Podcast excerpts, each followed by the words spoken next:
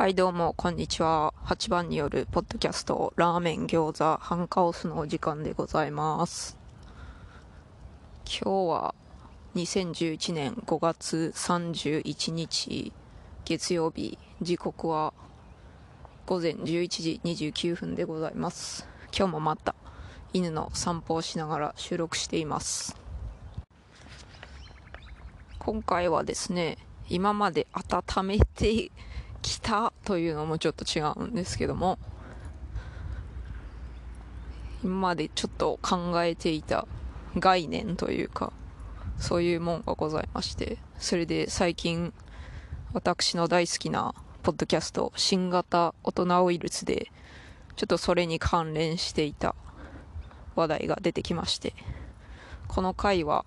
男性と女性の違いみたいな話でしてこれめちゃくちゃいいんでね、特に男性の方に聞いてほしいんですけども、でも日本語わかる人全員に 聞いてほしいなと思います。すごいいいんで。もうなんか私のしょぼい語彙力で短く簡潔に説明するの難しいんですけど、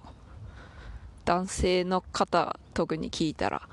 ああ、そうやったんかーみたいなすごい腑に落ちると思うんで、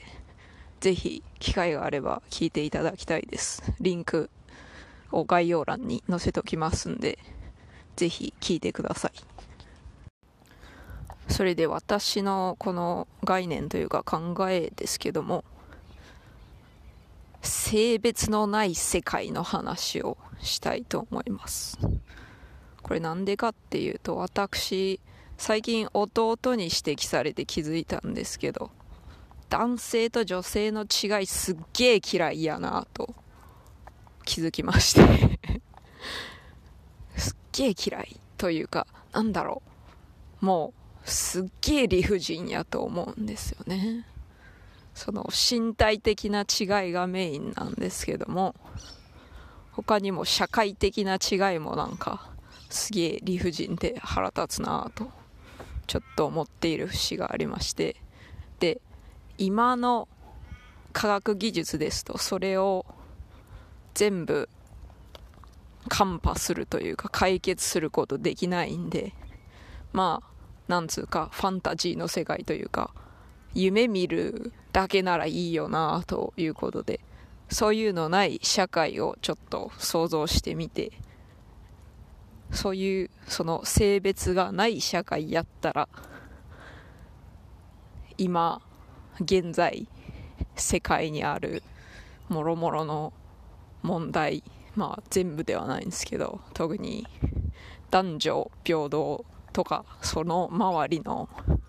問題結構解決しちゃうんじゃないかなと思うんでじゃちょっとその考えについて言ってみますね。まあ、こういうパラレルワールドがあったらいいなみたいな感じで聞いてくださったら幸いでございます。はい。それではまずこの世界このパラレルワールドでは性別という概念が人間の性別という概念が存在しません。男性とか女性とかありません。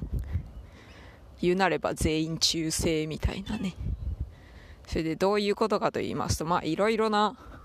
それを実現、実現にいうか、いろいろな表し方ありますけども、とりあえず家庭として、もう、どの人間のどの個体も男性器も女性器もあると。おっぱいもついていると。まあ、おっぱいついてた方がなんか楽しそうなんでおっぱいついてることにしたんですけども、それで、その男性という男性女性という概念がありませんので個体差しかありません。男性と女性の差がなく身体的な差とか精神的な差とかがなくもろもろの差は個体での差しかありません。例えばその個体の中では今の現代社会でいう女性的な特徴をより多く持った個体とか男性的な特徴を持った個体。例えばめっちゃムキムキになる素質があるとかね。もしくはめっちゃ論理的にもの考えられる個体とか。めっちゃプロポーション抜群でおっぱいでかいとかそんな個体とかがいるわけですけども。これは個体間の差のみ。性別がないので。それでまたどの個体も男性器女性器を持っており全員が妊娠できます。全員が妊娠させられるし妊娠できます。まあとりあえずの主なポイントとしてこんな感じですかね。このパラレルワールドのまず何がいいかと言いますと現代社会では例えば女性がなりがちな職業とか男性がなりがちな職業とかあるじゃないですか。例えば看護師とか保育士とか女性が多くて建築業とか会社のトップみたいな CEO とかそういう感じのもんとかは男性が多いとか。政治家も男性が多めですね。そういうのがあるんですけどもこの性別が存在しない社会ですとちょっとすいません今犬の散歩中なんだってなんでしてそれでちょっと一時停止しまして向こうから犬が来たのでうちの犬のねボーダーコリーの方がですねめっちゃめっちゃ他の犬に対して攻撃的なことになることがあるので他の犬来たら今ちょっとリードなしで散歩してたんですけどリードつけないといけないんですよね。まあそんな感じではい。本題に戻りまして。性別のない社会ですとそのそういうこの性別だとこの職業が向いてるみたいな概念もないので各個人がなりたいものになる。のに努力するのに誰もとやかく言わないという。まあ個人の適適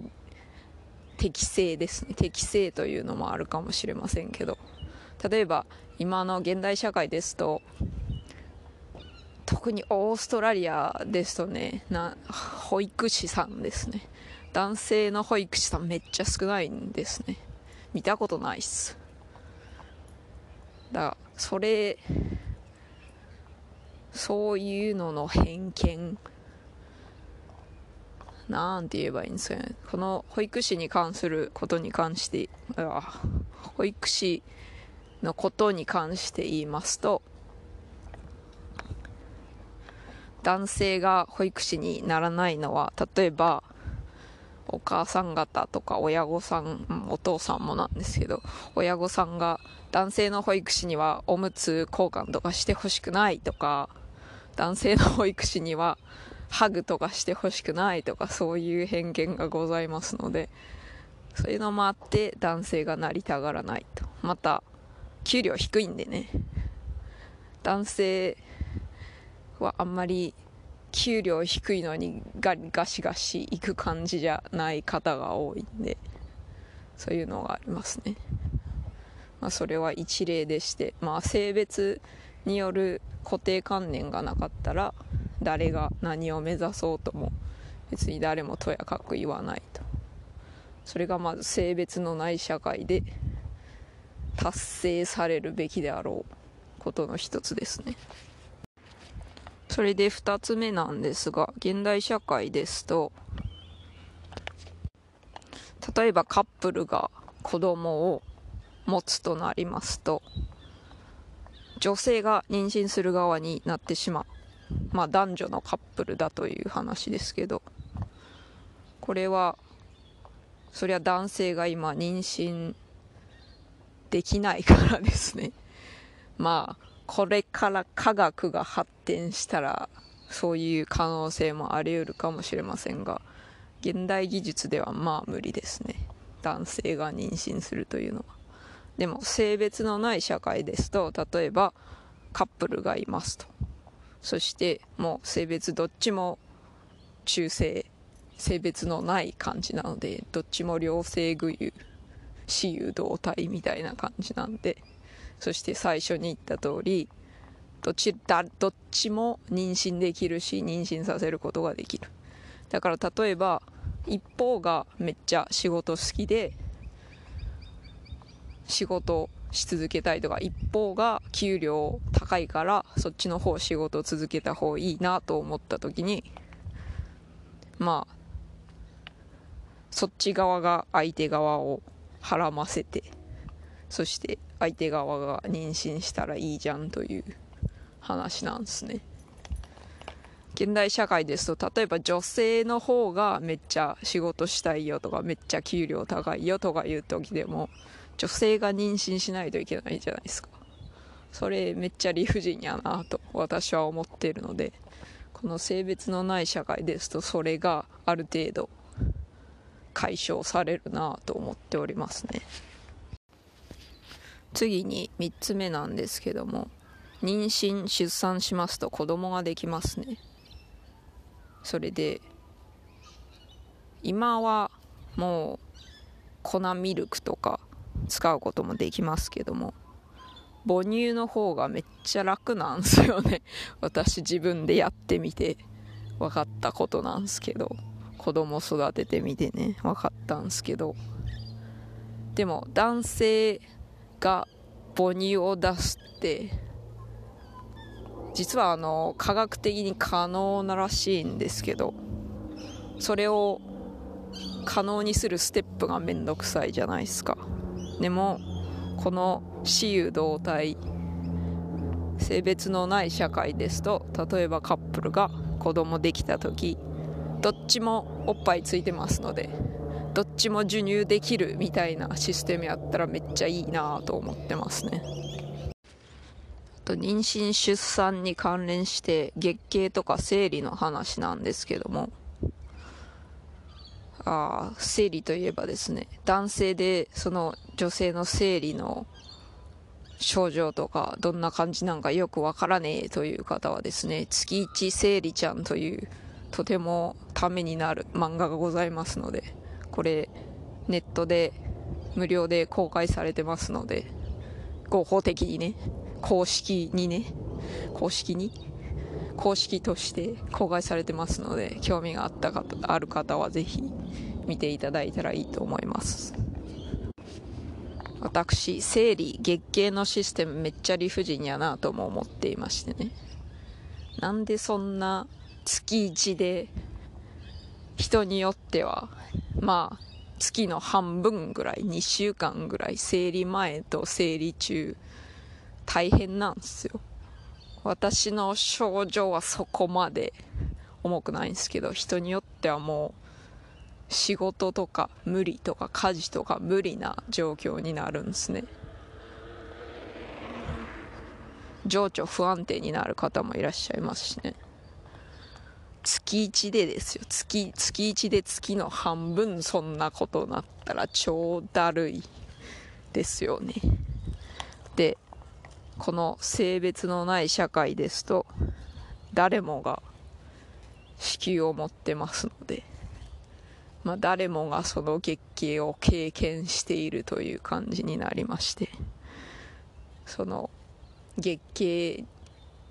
についての偏見みたいなのがだいぶ薄れるのではないかと思います。どっちかと言いますとね私むしろ月経というものはもうきれいさっぱりなくなってしまったらいいと思ってますのでまあ月経がみんな経験できる社会よりは月経というものは必要ない社会の方いいなと思ってますんで私の理想的なパラレルワールドでは月経存在しなくてもいいです。本当月経死んでほしいと思ってます。それからですね現代の性別のある社会ではセクハラとかレイプにおけることとかについて男女でかなり認識の差がございますね。性別のないパラレルワールドではそれが起こりません。誰しもがレイプされ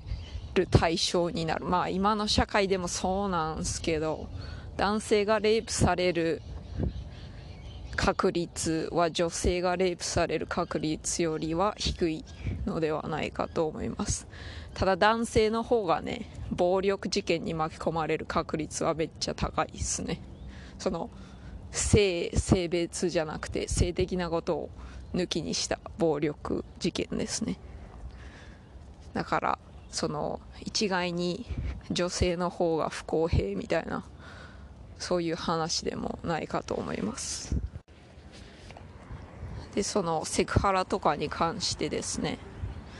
男性特になんだろう。コンサバティブな保守的な考えを持ってらっしゃる特に若くない男性ですね。そういう方たちはその自分の娘がそういう状況に置かれたらどうするのみたいな質問をされるまであこれって悪いことやったんやって気がつかないっていうケースがよくございます。まあそういうことあるらしいんでね。なんとオーストラリアの現首相もそういうことを言ってらっしゃいまして最近国会議事堂内でレイプの事件がございましてね。レイプの事件が発覚したということがありましてそれに対して最初首相の態度は微妙やったんですけどそれでその奥さんに自分の娘がそういう状況にあったらどうするのって言われてようやく気づいたという首相としてそんな認識でいいんかいと結構皆さん突っ込まれたようでございますね。で繰り返しになるんですがその性別のない社会ですと誰もがレイプの対象になりうるとか痴漢とかセクハラとかねもう等しくなりうるのでまあ弱い個体は狙われやすいかもしれませんけども。だから例えば弱い個体が強い個体に対してあお前らは私の気持ちわからんくせによとかいうことはあるかもしれませんが性別という概念がございませんので性別間での違いはないと思います。あと次のネタですけどもこれに関しては最初の方に言っといた方が良かったんですけど私ね世界中の人がバイセクシャルやったらめっちゃ効率いいのになと思っております。なんでかっていうとそれによってその恋愛対象世界中の人が恋愛対象になりうるということですね。現在社会では多くの人がヘテロセクションですのでだから、まあ、男性は多くの男性は女性しか恋愛対象にできないし多くの女性は多くね男性しか恋愛対象にできないとそういう感じになっておりましてそれゆえにホモセクションとかその LGBTQ 関係の人への偏見が偏見があったりしますね。で全員がバイセクションである社会っていうのはこのパラレルワールド性別のないパラレルワールドにだいぶ近いものがありまして誰もが誰ものことを恋愛対象として見れることができる。そういう感じですね。それからですね現代社会ってその男女によるカップルが普通みたいな価値観あるじゃないですか。結婚とかいうシステムもあるし。でも私別に男女2人じゃなくてもいいと思ってるんですよね。そして LGBTQ 的なあれで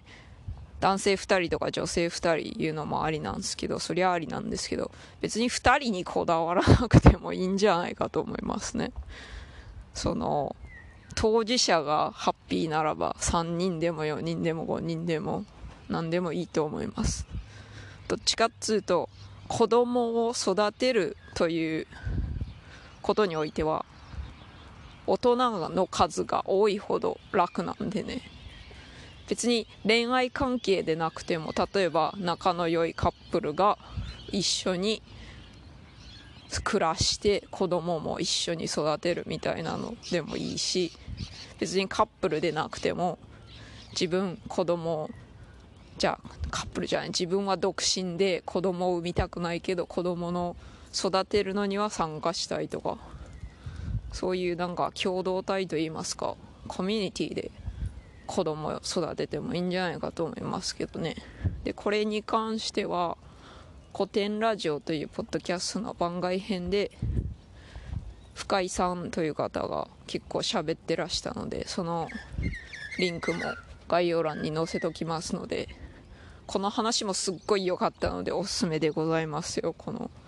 ポッドキャストのその回はまあていうか古典ラジオ自体はめっちゃおすすめなんで聞いたことない方はぜひ聞いていただきたいですね。これは私結構キャンプとか行くんでその前々回キャンプ行った時友達と行きましてその友達にその話をしたんですね。別に2人じゃなくてもいいじゃんみたいな。3人でも4人でもいいじゃんっていう話をしたらまあ私のことよく知ってる夫ともう一人友人はうんそうよねみたいな感じだったんですけどもう一人私のことそんなに知ってない女の子女性女の子言う年ではないんで 女性。その方は結構ドン引きしてらっしゃいましたけどまあ価値観の違いというか考え方の違いなんでまあそれはしゃあないっすね。はいそれでは今回こんな感じで。性別のない社会というパラレルワールド的な概念をお話ししましたけどどうでしたでしょうか？皆さんドン引きされたでしょうか？まあ 別にドン引きされてもいいんですけども。そういうパラレルワールドがあってもいいじゃないと思いますけどね。はいそれでは最後まで聞いてくださってありがとうございました。さようなら。